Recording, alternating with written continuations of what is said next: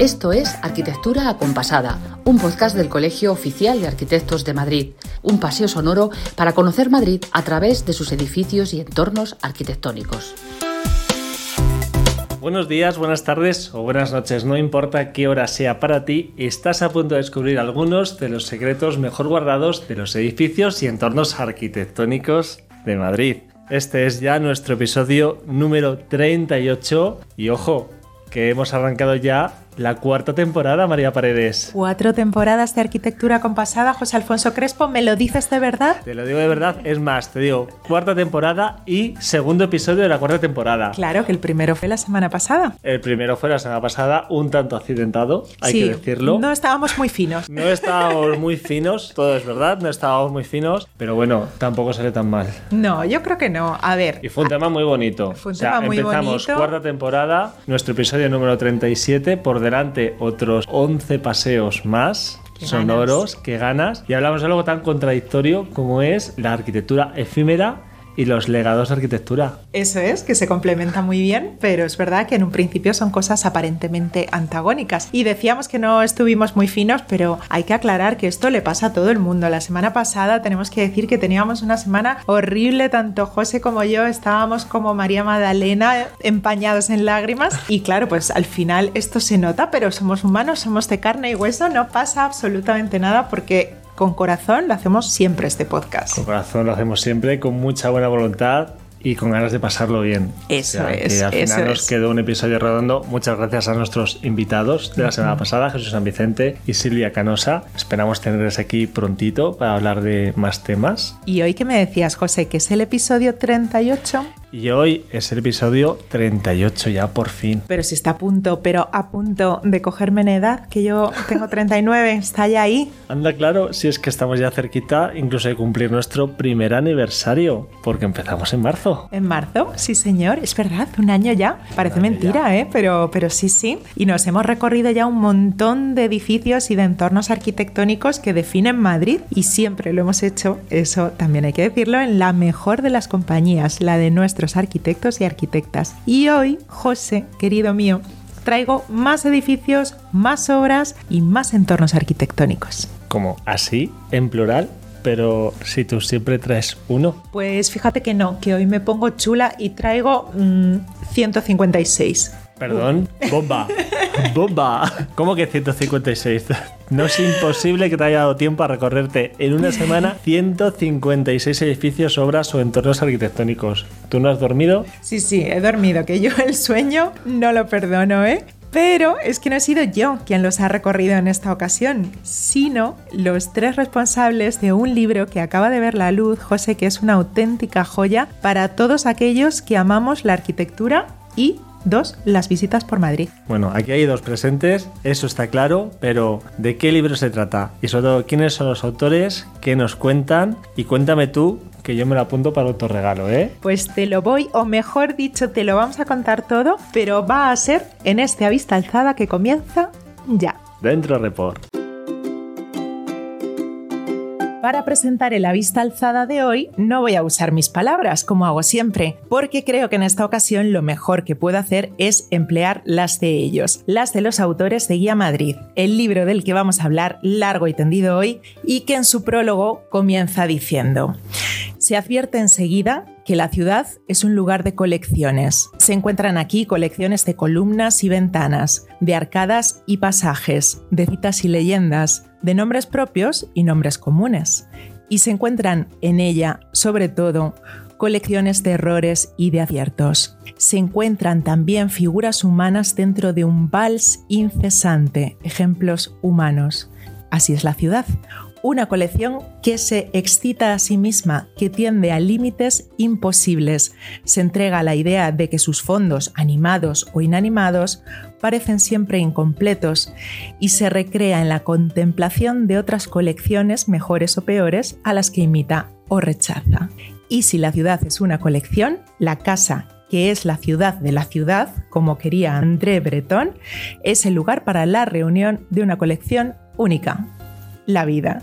Bueno, qué maravilla. Enrique Sanz Neira, coordinador editorial, y Luis Martínez Santamaría e Ismael Amorutz García. Muchísimas gracias a los tres por venir a Arquitectura Compasada a hablarnos de vuestra obra. Es un placer. Es un placer estar aquí. Estar aquí, sí. Decís en La Contra que Guía Madrid es un compendio de 156 obras que todos aquellos que amamos por un lado la arquitectura y por otro las visitas por Madrid deberíamos conocer. Y entre las 156 obras encontramos algunas tan conocidas como Matadero Madrid, el Templo de Devoz o el Puente de Segovia, pero también tesoritos más desconocidos como la Casa Estudio de Sebastián Miranda, el Monumento a Francisco de Goya o unas viviendas, por ejemplo, en Garganta de los Montes. ¿Cómo ha sido el proceso de selección? Os pregunto. El criterio de selección es un criterio mm, hecho por dos arquitectos que mm, amamos la ciudad de Madrid, vivimos en ella, nos encanta esta ciudad, nos inquieta también porque, porque vivir en una ciudad también hace, como decía el escritor alemán Peter Hankel, hace que los que sintamos el peso de sus umbrales, cosa que no nos ocurre cuando estamos en otras ciudades, pero aquí sí. Y por lo tanto es una visión personal. Yo creo que esto sería lo que distingue a esta guía de otras. No es un eh, compendio exhaustivo, eh, no pretende serlo, no está hecho por historiadores, no, no somos cronistas de la villa con conocimiento erudito sobre las piezas más importantes que esta ciudad tiene, sino que es una visión personal y por lo tanto esta es la parte más interesante que en todo caso podría tener, pero también podría ser la parte más crítica que para alguien podría ofrecer, que es una visión eh, que, ofrecemos de aquellos edificios grandes y pequeños, importantes y no tan importantes, celebrados y no tan celebrados, que nos parece que la ciudad de Madrid tiene y que mm, seríamos, eh, aconsejaríamos visitar a las personas que se acercaran a nosotros y nos preguntaran sobre qué hacer eh, en un momento determinado en Madrid. Y precisamente por esa subjetividad os voy a preguntar, yo sé que es muy difícil porque son 156 y como bien estás diciendo Luis, pues habría muchísimas más, pero entre las que habéis escogido os voy a pedir que por un momento escojáis una cada uno. Por ejemplo, Ismael, ¿cuál sería la tuya? Bueno, elegiría una obra de, la periferia, de la Comunidad de Madrid, porque seguramente eh, Luis y Enrique van a elegir una obra de Madrid. que obedece a motivos sentimentales o de la propia trayectoria de formación de uno que le acompañan, ¿no? Es la Casa de la Cultura de Cimpozuelos, Anda. que no sé si es una obra muy conocida o no, pero sí es una obra que en su día me fijé me parece muy atractiva la manera en cómo está resuelto el programa, de manera como natural, pero además tiene una serie de sutilezas en cómo se presenta al exterior, qué es lo que lleva de manera íntima hacia el patio, que por lo menos desde mi punto de vista personal a mí me ha servido ¿no? para entender que la, una obra de arquitectura requiere tiempo, fijarse en ella y que por lo menos a mí las que más me interesan son las que requieren ese tiempo. ¿no? Pues nada, nos apuntamos la Casa de Cultura de, Cien Pozuelos. Cierto, el arquitecto Carlos Puente. Y además aquí en Arquitectura Compasada nos encantan las casas de la cultura, hemos visitado ya algunas, así que tomamos buena nota. Enrique, en tu caso, por ejemplo, ¿cuál dirías? Pues yo también voy a, voy a echar mano de, de, razones sentimentales. Yo elegiría una obra de Fisac, aquí no está el, sentimentalismo, aunque tuve la ocasión de hablar con él en tres ah. ocasiones, le publicamos alguna entrevista en los primeros años de la revista con arquitectura. Porque tú eres él también director de esta revista, hay que decirlo. Editamos una revista hace 30 años, Pedro y yo, y publicamos obras hechas con materiales cerámicos. Y claro, eh, FISAC se distingue mucho por la arquitectura con hormigón, pero también ha utilizado el ladrillo de maravilla y con ese motivo pues hemos publicado alguna vez su obra. Bueno, la obra que me gustaría destacar es eh, la iglesia de Santa Ana, que es una iglesia en hormigón. Bueno, yo creo que se ha mantenido bien. Hay una presencia también de dominicos junto a la, a la iglesia y el motivo de seleccionarla es porque me casé hace 30 años, acabo de cumplir. Qué mejor motivo personal. Sí, sí. Así que nada, es una, es una obra que siempre me ha motivado por ese doble motivo. ¿Y que está situada dónde? En la calle de la Cañada, en Moratalat. Para todo aquel que quiera ir a visitarla, desde aquí le invitamos encarecidamente. Y Luis, nos falta tu, tu obra. Bueno, yo, es difícil, ¿eh? es difícil eh, decir eh, qué obra escogería. Voy a no ser nada original nada original. Te diría que la, obra eh, que señalaría de la guía es aquella por la que comienza la guía, que es el Templo de Debo en Madrid.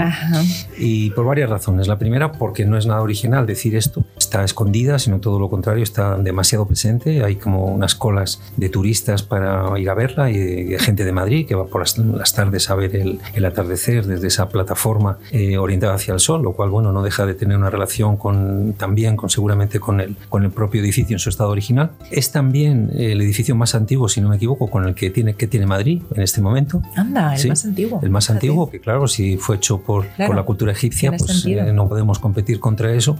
Y ofrece algo que no se puede mm, explicar en las 150 palabras, que son las que acompañan a cada una de estas obras de la guía, que es si realmente este edificio pertenece a Madrid, porque claro, no es tan fácil coger unas piedras, trasladarlas en un barco y en unos camiones y ponerlas en otro sitio. Este templo eh, proviene de, Egipto y en su momento se montó en Madrid. Y este traslado de, de, las piedras de un sitio a otro, pues produce la pregunta que parece que es interesante y, no es fácil responder de si realmente el edificio sigue siendo edificio, aunque se haya vuelto a montar piedra sobre piedra aquí en Madrid. Eso sería ya otro debate también interesante, ¿no? Al que daría lugar la contemplación de esta obra. Así que es el edificio con más tiempo, pero seguramente con una relación con el espacio más, más contradictoria, más paradójica, ¿no? Porque es nuestro, pero no es nuestro. Pero a la vez no lo es. Que esas piedras, ese color de las piedras, Madrid, no, sí, en la guía hemos hablado mucho de las piedras de Madrid, de sus ladrillos, de sus granitos, de su piedra de colmenar, ¿no? Parece como que, que esos materiales de nuestra ciudad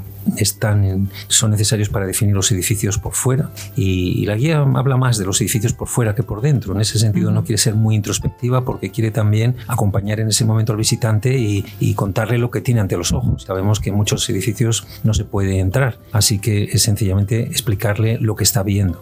Eh, pero digo que estas piedras, eh, tal y como están trabajadas y el color que tienen, no son piedras de cercanas, son piedras que están proceden de, muchos kilómetros. Y de otra civilización. Y de otra civilización y con unos signos eh, difíciles de deletrear por nosotros, en fin. Y todo eso, bueno, me parece que coloca un edificio en Madrid que los madrileños yo creo que hemos visto con bastante desdén, me parece, por lo menos desde hasta, hasta hace pocos años, pero que no deja de ser un objeto que deberíamos de alguna manera admirar, tener en, nuestra ciudad. Pues en esta guía precisamente vamos a dar más razones, nuevas razones para admirarlo en esas 150 palabras que adjuntáis siempre a la imagen de esa obra. Así que invitamos desde aquí a leer la del Templo de Voz y otras muchísimas, las otras 155. Y es verdad que esta guía habla de arquitectura y expone razonadamente, como estamos diciendo, las características arquitectónicas que destacan en cada una de estas obras, pero lo que he apreciado es que el tono es muy divulgativo, así que quería preguntaros también en esta ocasión a Enrique cuál ha sido la motivación de la obra y también a quién os queréis dirigir con ella. Pues es una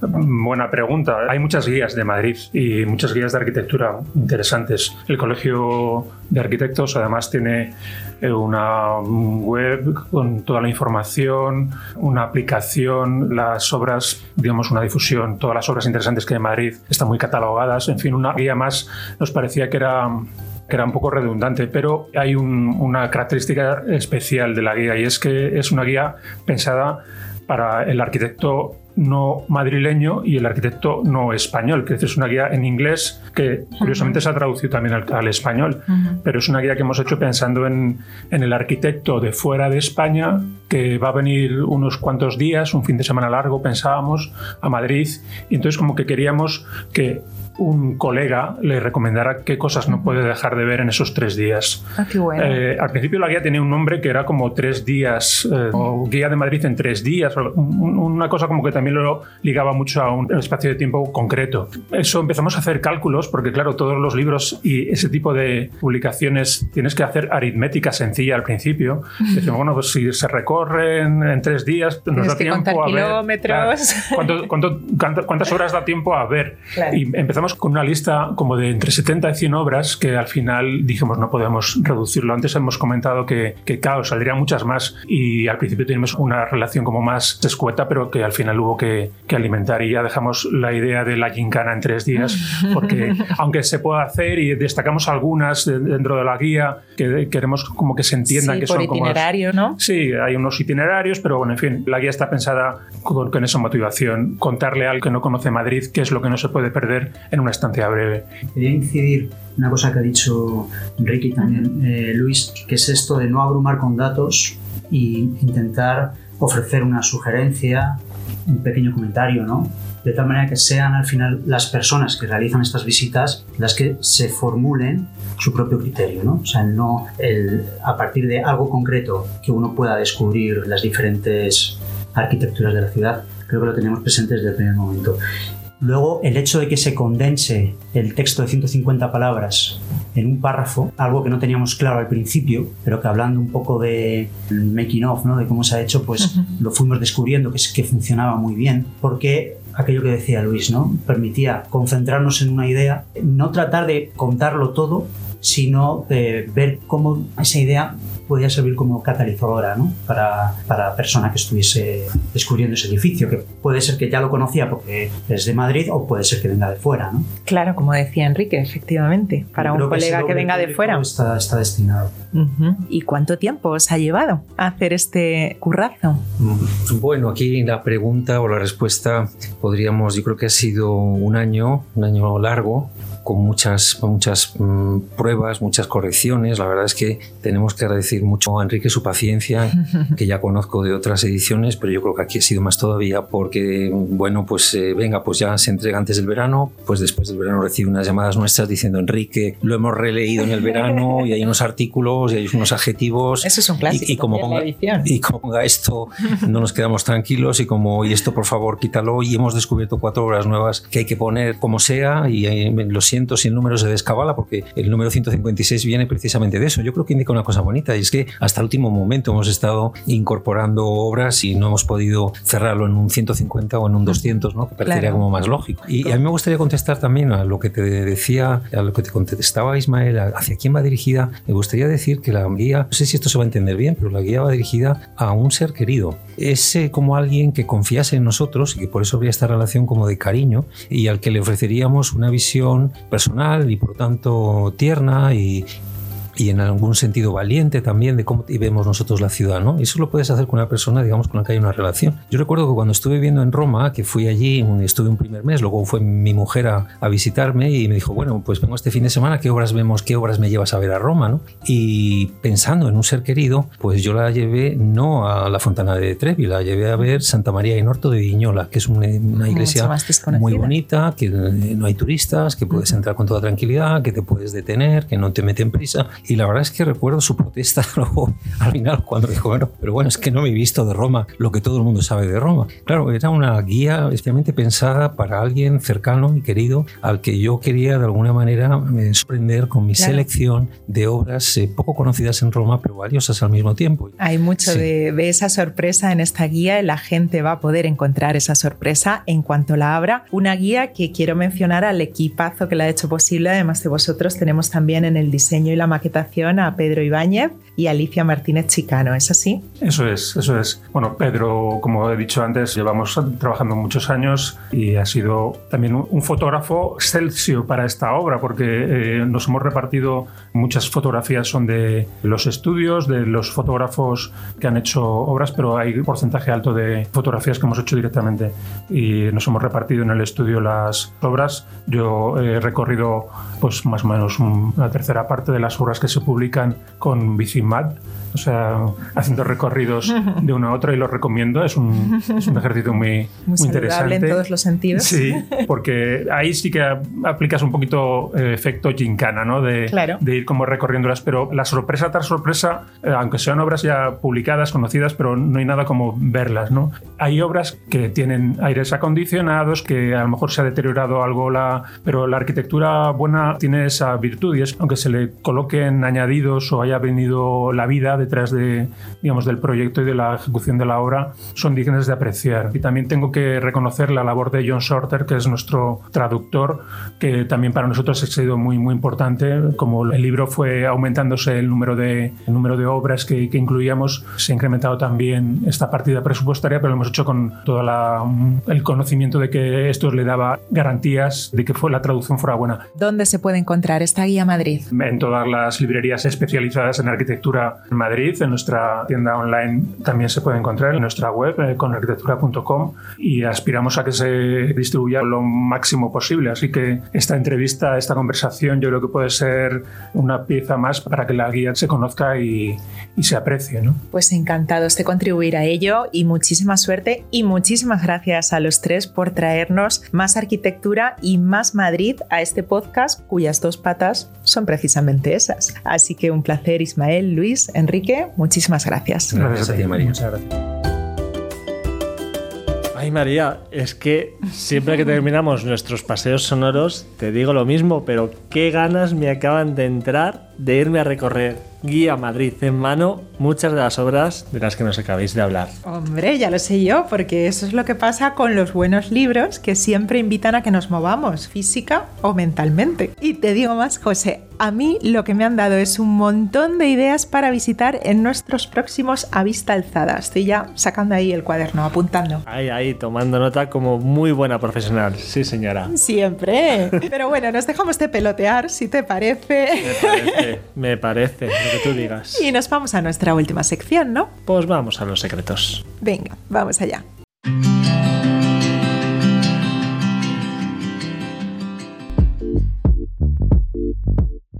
No hay oficio ni profesión en los cuales el joven que los sigue no pueda ser un héroe. Esto dijo Walt Whitman. Hoy tenemos una de Metapodcast en nuestros secretos del COAM porque hemos invitado a Carlos Irizarri, arquitecto y conductor del podcast que esta casa, el Colegio de Arquitectos de Madrid, ha lanzado hace muy poquito bajo el título La buena profesión. Bienvenido, Carlos. Muchas gracias. Un placer tenerte por aquí, Carlos, en esta ocasión para hablar de este podcast que has lanzado y que tenemos que aclarar en primer lugar que no tiene que ver con el nuestro, con arquitectura compasada, porque si bien nosotros intentamos divulgar la arquitectura para toda la sociedad, la buena profesión tengo entendido que está más bien enfocado a arquitectos, ¿verdad? ¿Con Sí. qué objetivo? Cuéntanos. Sí, bueno, pretende más ser un espacio para arrancar temas de debate, etcétera, de arquitectos y profesionales. La verdad es que se habla un poco en general de, de profesiones colegiadas, etcétera. Claro, se habla más de arquitectos. No todos los invitados son arquitectos, pero casi. Y las temáticas, pues evidentemente van hacia allá. Pero bueno, al final los problemas, yo creo, de profesiones colegiadas, hemos tenido ¿no? desde el COA mucho contacto con la Unión Interprofesional y esto, pues hemos estado viendo efectivamente que al final todos sufrimos, tenemos los mismos problemas. ¿no? Ujú. Se trata de otro tipo de podcast a un público más especializado, pero al final nos, nos complementamos y bueno, es un lujo tenerte aquí hablando del otro podcast. Y bueno, y es que al final, Carlos, una mejor profesión hace una mejor sociedad, ¿no? En el primero de los episodios habéis puesto la mirada en la docencia, pero ¿cuáles van a ser los siguientes temas que se tratarán? Sí, bueno, efectivamente eso que has dicho, es- eso es casi nuestro lema. Creo que, que, eh, eso se, se desvelará en el último episodio, que tiene alguna sorpresa, la importancia que tienen sobre todo hoy los profesionales en la sociedad, que es quizás el único escudo que le queda al ciudadano de, ante tanta desinformación. ¿no? Pero bueno, se verá en el último episodio. Hemos seguido un poco un hilo. Esto hay que decir que partió de una idea de Fernando Landecho, que me lanzó de preparar una serie de mesas redondas sobre profesión, sobre ética, etcétera, y que, bueno, hemos dado muchas vueltas y al final pensamos que era mejor formato el podcast. Ahí se diseñó pues un, un esquema más o menos fijo en todos los programas. Hemos involucrado universidades, etcétera. Y bueno, voy a contestar a tu pregunta, que era sobre los otros episodios. Eh, más o menos sí se sigue un hilo, ¿no? Hemos empezado eh, por el principio, ¿no? Que era la, la docencia, es el programa que está ahora en... En Publicado, en sí. emisión. Habrá que inventar un nuevo lenguaje para el podcast. Ya se ha Bueno, podcasteado, ¿no? Ya es un podcaster más. Efectivamente. Sí, sí. Bueno, bueno, pues la semana que viene se incorpora eh, otro de los pilares y tal de la profesión, quizás del que menos se habla nunca, que es un programa que a mí me ha gustado mucho como ha quedado, que es el cliente. ¿no? Vendrá un, un invitado que no es arquitecto, que es un- una persona que ha encargado miles de metros eh, cuadrados durante años a, a- a muchos arquitectos y va a contar un poco o sea, por qué no le ha encargado a otros y a unos sí, etcétera, un poco cómo, cómo ve él el futuro. Qué Y de ahí, pues, ¿no? eh, no, sin duda. controvertido en Sí, algunos controvertido. momentos, Sin seguro. duda, es una de las razones del podcast es lo poco que nos gusta, eh, por mucho que en los pasillos siempre aquí comentamos de todo, a la hora de la verdad nadie eh, quiere mirarse el ombligo. Alguien se enfadará seguramente, pero bueno, es una visión eh, eh, como otra cualquiera y para mí muy autorizada, que de la arquitectura sin cliente no existe. Bueno, hay Claro, que poner, claro. como dice el refrán, hay que poner el cascabel al gato también. Sí, sí, O sea, sí. Y hablar de las cosas aunque nos incomoden un poco, Ahora- pero que es que están ahí, no vamos a tapar el sol con un dedo, o sea, Totalmente. son cosas de... Totalmente. Que hay al, que tratar. final, al final la pretensión del podcast es tratar todos esos temas con frontalidad y con sinceridad, ¿no? sí, Cuando se abre una mesa redonda, ese tiene que ser el objetivo Sí, último. Sí, y el cliente, ya digo, es ausente de esto. Ahora me diréis que además se abre, yo creo que dentro de poco, exposición de Piranesi, ¿no? Sí, eh, aquí justo. a un El día- arquitecto sin el día clientes. 20, el día un 20. arquitecto sin clientes y sin embargo de enorme influencia en la historia, ¿no? Pero bueno, es una cosa excepcional. Yo esto del cliente, luego si quieres vemos el, el resto de espacios. eh, a mí nadie me hace caso, ¿no? Pero bueno, yo siempre he insistido, joder, me, me sorprende que no se hagan juries en las escuelas con clientes. Que si los alumnos hacen un proyecto de un hotel, pues cuando llegan los profesores a enjuiciar, no venga también un empresario hotelero para decir, mira, yo esto no te lo compraría nunca porque, yo qué sé, pues vas- voy a necesitar más eh, camareros haciendo camas o voy a necesitar, yo no lo sé, pero sería, yo creo que sería muy, muy interesante para los alumnos también además ir tratando con, con el cliente, que es otra de las carencias que tenemos decimos, el, no haber estudiado. ¿no? eso sería realmente prepararles para el mundo real. Efectivamente. porque eh, siempre hemos dicho que el render aguanta todo, el papel aguanta todo, pero la vida real. Correcto, correcto. Sí, sí, no, y además que, como es que te llevan muchas sorpresas, es decir, eh,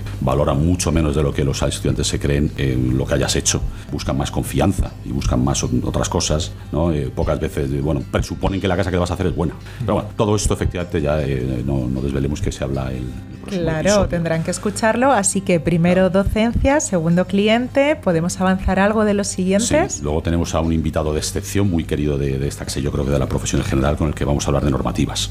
Normativas, eh, estamos en un momento ahora de, hipernormativa y de muchas de ellas que no, a lo mejor desde nuestro punto de vista carentes de sentido, eh, que vienen de Alemania y bueno, eh, estamos cumpliendo en Málaga o en Sevilla estándares que, son los que usan en Varsovia, clima completamente distinto. Bueno, pues también tenemos un efectivamente combativo. Combativo como eres tú, porque tú esta es una de tus reivindicaciones típicas en redes sociales. Ya, sí. Este fin de semana, aprovechando el Congreso de Sevilla, sí, sí, sí. os habéis explayado, pero bien. Me estoy buscando mala fama, sí. Sí, debo decir Bueno, mala fama, yo mala fama no, te he visto muy combativo, pero muy eh, argumentando con tus hilos ahí en la red social X. O sea que bastante bien argumentado y, No, no, sí. vamos, quería, quería decir, efectivamente, este, esto no es un eh, el podcast que, no lo he planteado como pues vamos a quejarnos más alto, más, porque efectivamente a mí lo que me maravilla es que sigamos, estas cosas las llevo yendo desde que me colegié, que hace, no quiero decir cuánto, que decir, bueno, o sea, alguien tiene soluciones, alguien, yo a todos los invitados he procurado y les he pedido que sean propositivos, decir, vale, ya sabemos qué pasa esto, ¿cómo se podría arreglar? Pues por ahí, esta es un poco la intención, de hecho, eh, hemos abierto un buzón por ahí, de, lo comentamos en todos los programas, para que la gente opine, ya me han llegado desde el primer programa feedback y me han llegado opiniones, incluso eh, ofrecimientos para futuros programas con ideas bastante buenas, no sé, a ver si ponemos un poco un granito de arena en que se muevan las cosas y se formalicen propuestas, etcétera. Claro, al final esa es un poco la esencia del podcast, ¿no? Como concepto de podcast, que se abra un diálogo en la sociedad, en este caso sobre la arquitectura. Sí, así es muy, es muy importante.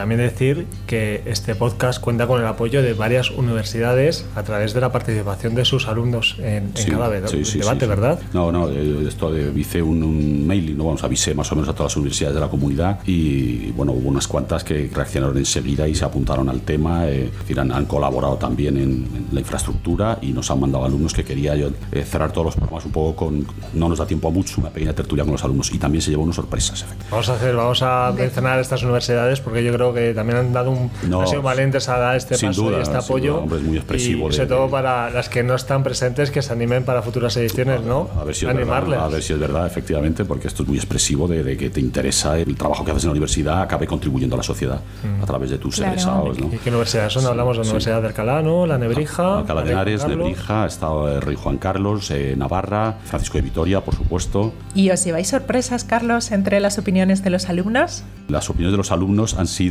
eh, de hecho, de lo más enriquecedor. De hecho, ya si, si, avanzamos y hacemos otra tanda de programas, etcétera, eh, yo creo que el formato va a haber que variarlo un poco. Alguno de ellos, eh, alguna de ellas, mejor dicho, porque me han sorprendido dos egresadas que vinieron a uno de los programas, bueno, están merecen un programa propio. Es decir, de, de, qué se están encontrando ahora en la profesión. Claro, la profesión que yo vivo ahora, vamos, yo estoy echado a perder, que decir, ya no, no tengo sorpresas, ¿no? Pero claro, ¿qué, ¿qué, le está pasando a los jóvenes y a las jóvenes? Porque estas además son chicas, ¿no? Que no se quejan más por un tema de género, sino por un tema de, juventud. Dicen, bueno, es que la barrera que estamos teniendo es precisamente por un tema de edad, ¿no? Una cosa que, es un poco absurda también, que bueno, todo esto ya abre muchos temas también posibles, ¿no? Sobre pues, eh, la restricción que hay ahora para concursos, para gente emergente, para que puedan abrirse camino, ¿no? Algo que, en otro pues tiempo era. Qué importante también, claro, que abráis esa línea de, debate y de participación entre los que van a ser los próximos arquitectos. Sí, sí, se vuelvan a abrir canales de incorporación. No sé si eh, tenemos tiempo, una pequeña anécdota. Sí, eh, claro. Supongo que conocéis a Frade, magnífico arquitecto, yo creo que de los mejores. Eh, Rodríguez Frade.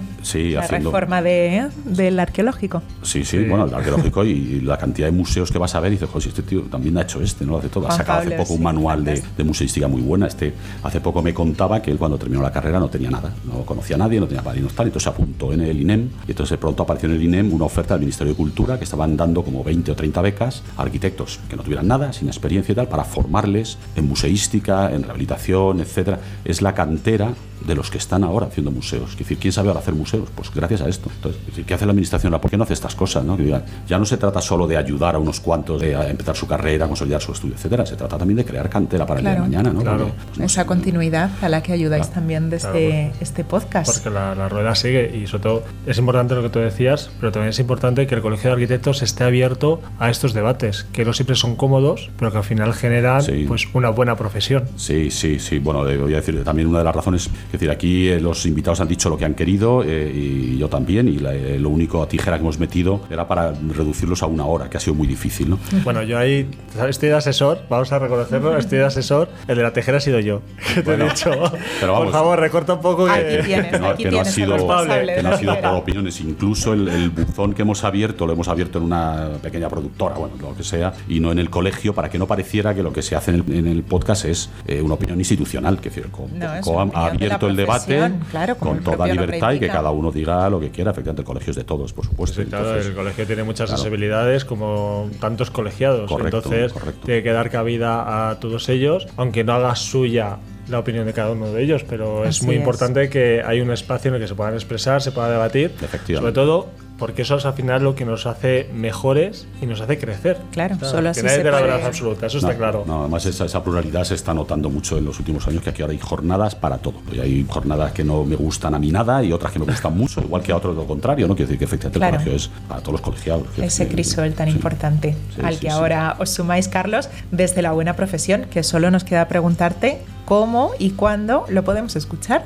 Bueno, esto está ya eh, en todas las plataformas, yo creo. El primer episodio, este de docencia, que como ya está colgado, no hace falta, no hacemos spoiler, tenemos una invitada excepcional, ha sido alabada mucho más que yo, que hace, me parece muy bien, porque cuenta sobre docencia con una claridad de ideas y un discurso perfectamente hilado, ¿no? que es Raquel Martínez, y es una profesional estupenda. Y ya cada 15, no, cada tres semanas, perdón, se va colgando otro episodio, ¿no? el lunes eh, se cuelga sobre el cliente y luego vendrá, pues decíamos, normativa, eh, tenemos otros sobre colegios, efectivamente el sentido que tenga el colegio hoy, que también es otro tema muy discutido, eh, la administración. La administración eh, tiene un papel eh, importante en lo que hacemos y dejamos de hacer y también es una vía de... Y desde, desde ese espacio vamos a reivindicar que la administración vuelvan a ir los mejores, que no vaya la gente simplemente por resolver su modo de vida. ¿no? Que hemos tenido a Rafael de la Hoz, hemos tenido a Ventura Rodríguez, a Juan de Villanueva como arquitectos de la administración, ¿no? Tienen que volver a ir los mejores para que efectivamente la profesión sea mejor. ¿no? Y ya terminamos con el último programa, será el más eh, eh, curioso, en el cual vamos a hablar del papel del arquitecto en la sociedad, de esa recuperación, que de nuevo vendrán propuestas concretas. Esta, esta frase grandilocuente que decimos siempre, no hay que recuperar nuestro papel en la sociedad y luego nadie dice nada más. Y bueno, ahí vamos a intentar decir efectivamente maneras de ocupar y que se nos vuelva a ver como útiles. ¿no? como Pues estaremos, estaremos muy pendientes desde la arquitectura algo pasada, sobre todo a ese, a ese papel de la arquitectura en la sociedad, que seguro que sacamos muchas ideas y seguramente te llamaremos otra vez a que vengas aquí a, a compartirlos con otro espectro de oyentes que seguramente pues también interesará porque al final de cuentas ellos van a ser los clientes vuestros. O sea, que ese, cliente que escuche el papel de arquitecto va a ser tu futuro cliente. O sea, que es muy importante esta sinergia de, de formatos que pues, estamos todos a una que estamos a la escucha, Carlos, y, muy pendientes del trabajo que vais a realizar. Yo invito a todos los eh, compañeros, colegiados, no colegiados, de cualquier provincia, de cualquier sitio, que escuchen y sobre todo que participen, que manden correos. Eh, eh, hacemos lo que haga falta aquí para, para sacar adelante propuestas, etcétera. La Buena Profesión, otro podcast del Colegio Oficial de Arquitectos de Madrid, que lo podéis ver tanto en la página web del COAM, www.coam.org, como en las principales plataformas. Carlos, muchísimas gracias por venir aquí de Toda Compasada a hablarnos de este primo. Por vuestro apoyo constante. Es nuestro primo cercano, en este caso. Nuestro primo hermano. Un placer, Carlos. Muchas gracias. Pues el 38 se va, José, como el autobús. Así es, en este caso esperamos que os hayáis subido todos a bordo y también que nos recomendéis, como sabemos que ya muchos de vosotros hacéis, porque eso hace que cada vez crezca más la parroquia de arquitectura compasada y nos encanta. Sí, somos una parroquia de devotos de la arquitectura y de las visitas por Madrid fijándonos en los edificios que le dan rostro. Y devotos también somos de otra cosa. Pues por supuesto, de nuestra rastreadora Alicia Bajo. Y de sus magníficos planes. Así que entra Alice, te dejamos el micro y nosotros os decimos hasta, la, semana, que, viene.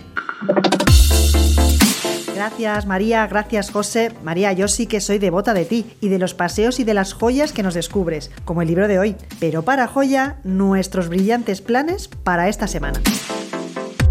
Ya está en marcha la edición 2024 del programa de visitas guiadas Pasea Madrid, que cuenta con una veintena de itinerarios a lo largo del año para los que se ofrecerán un total de 65.000 plazas gratuitas. Las visitas del primer periodo comienzan este lunes 19 de febrero y se extenderán hasta el 14 de abril. Las inscripciones para esta primera tanda de visitas ya está abierto en la página web reservaspatrimonio.es. Podremos visitar, por ejemplo, el frontón High, el búnker de la posición Jaca, el pabellón de los hexágonos, el monumento Alfonso XII y las casas consistoriales de la Plaza de la Villa.